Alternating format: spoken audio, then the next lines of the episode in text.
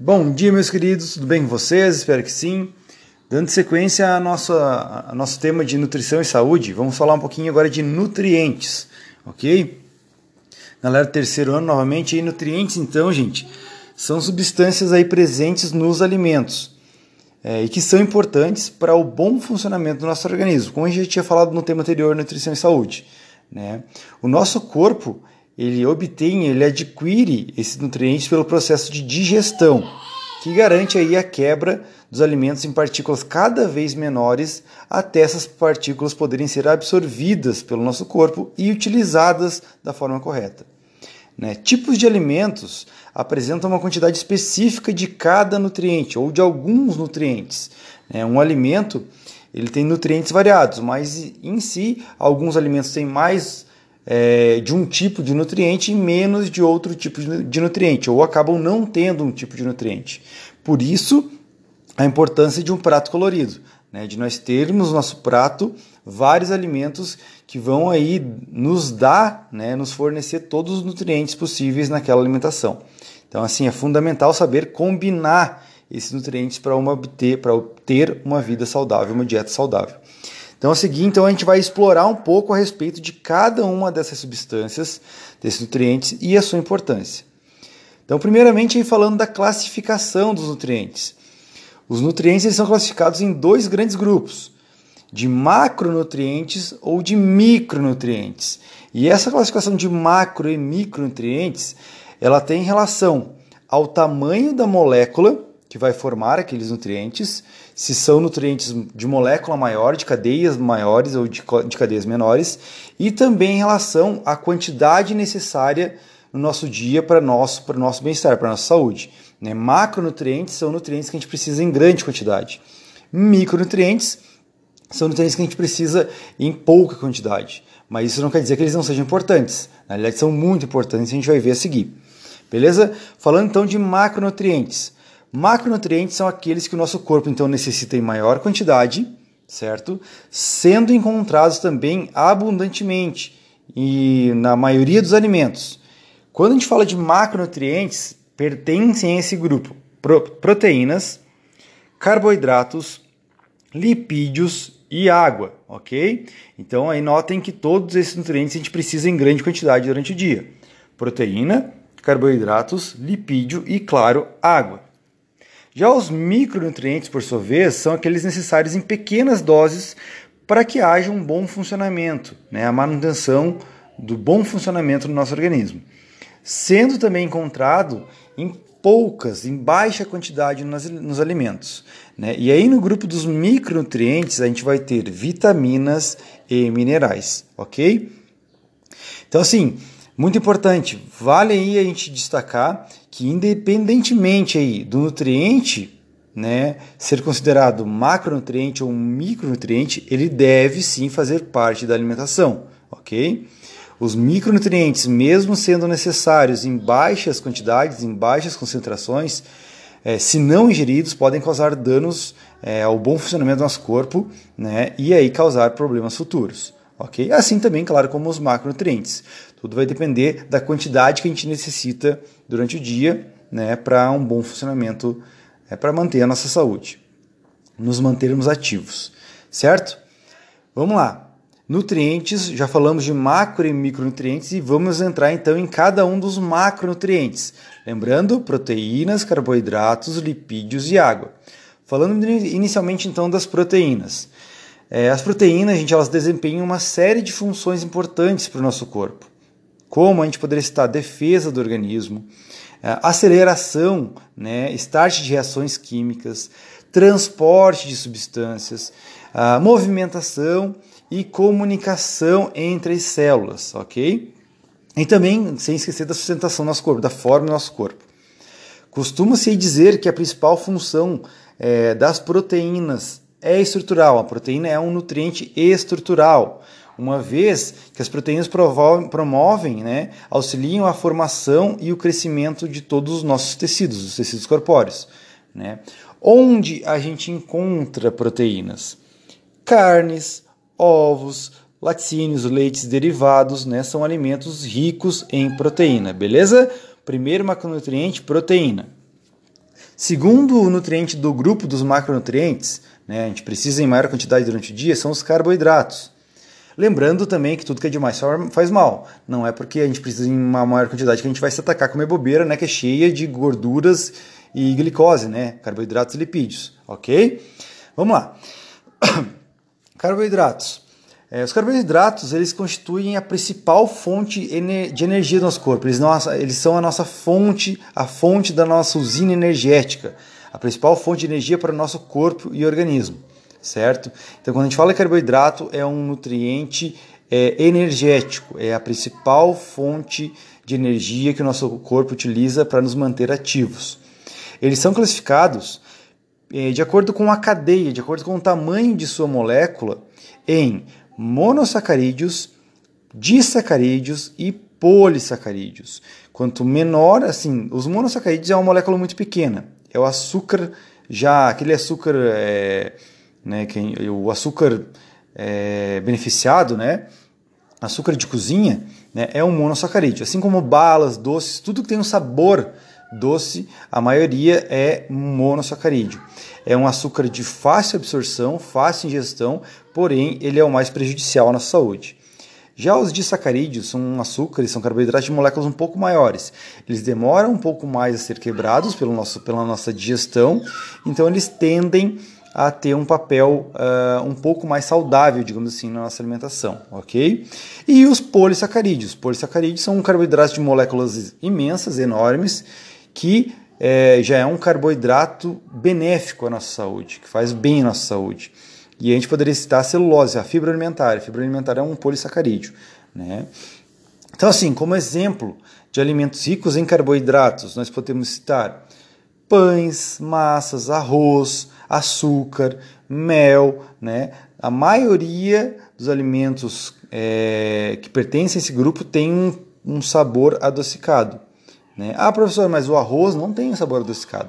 Claro, porque o arroz ele é um disacarídeo, então ele já não tem essa característica do, do sabor doce. Né?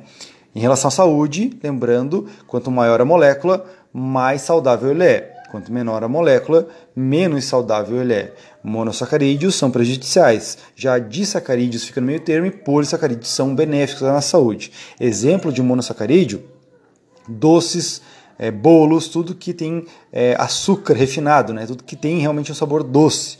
Exemplo de sacarídeo, né? arroz, né? massa são exemplos de disacarídeos. Então nota que já perdeu o sabor doce e em relação à nossa saúde já podem ser consumidos num, numa quantidade moderada.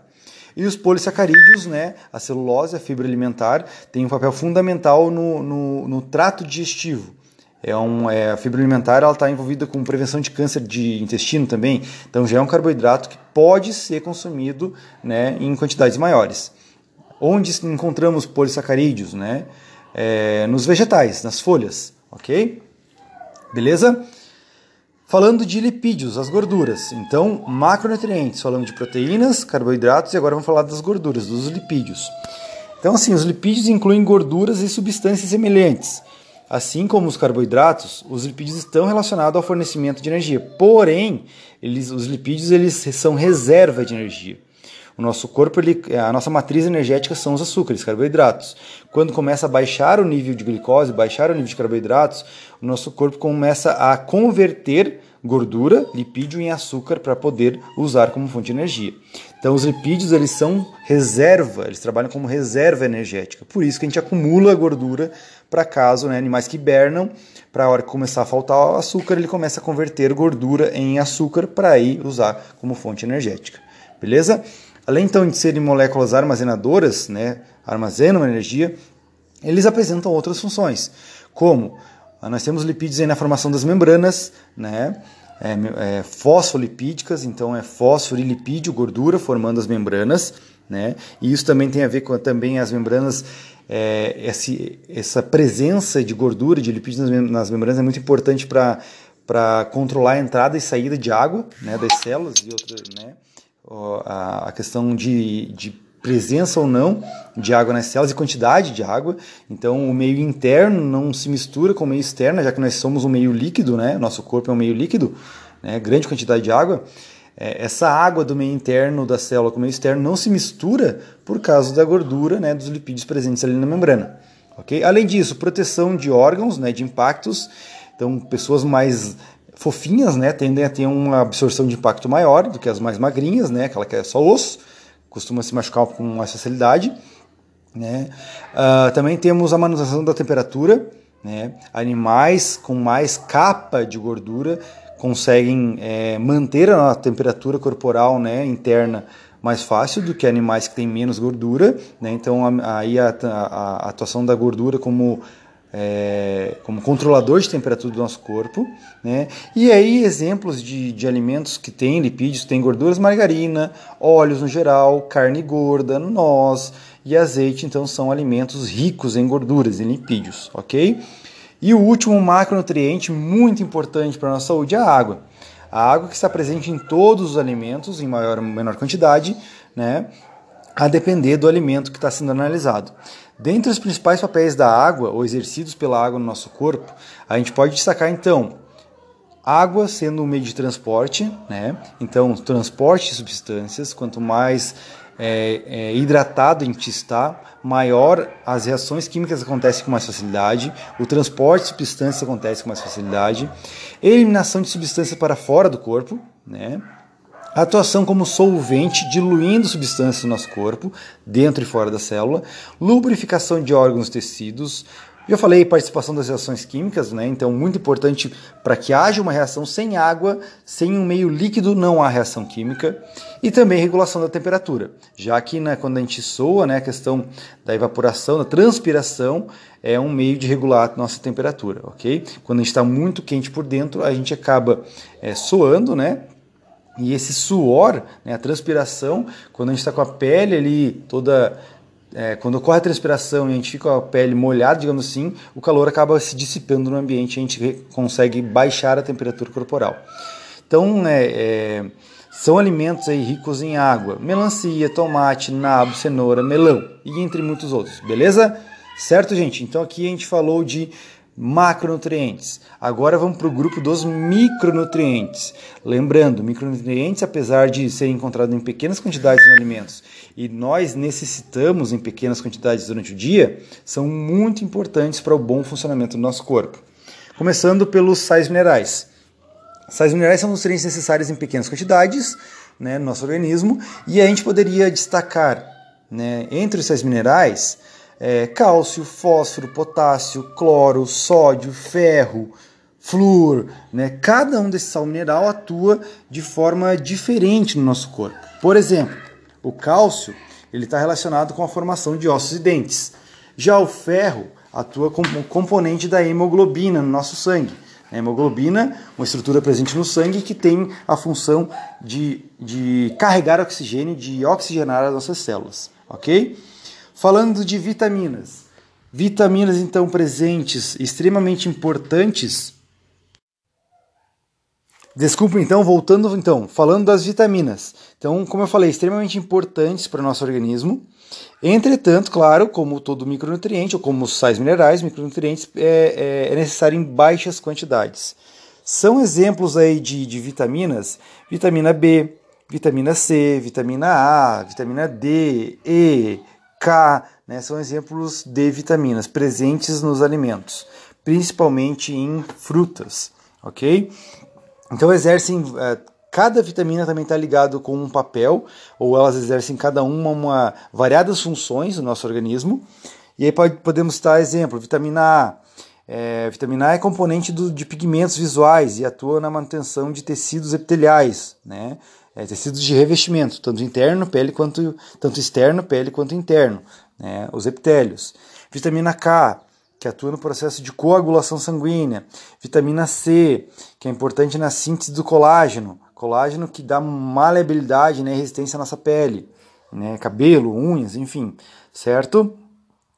Do grupo dos micronutrientes também a gente não pode lembrar, apesar de elas às vezes não serem lembradas, mas a gente não pode deixar de, de falar um pouco sobre as fibras.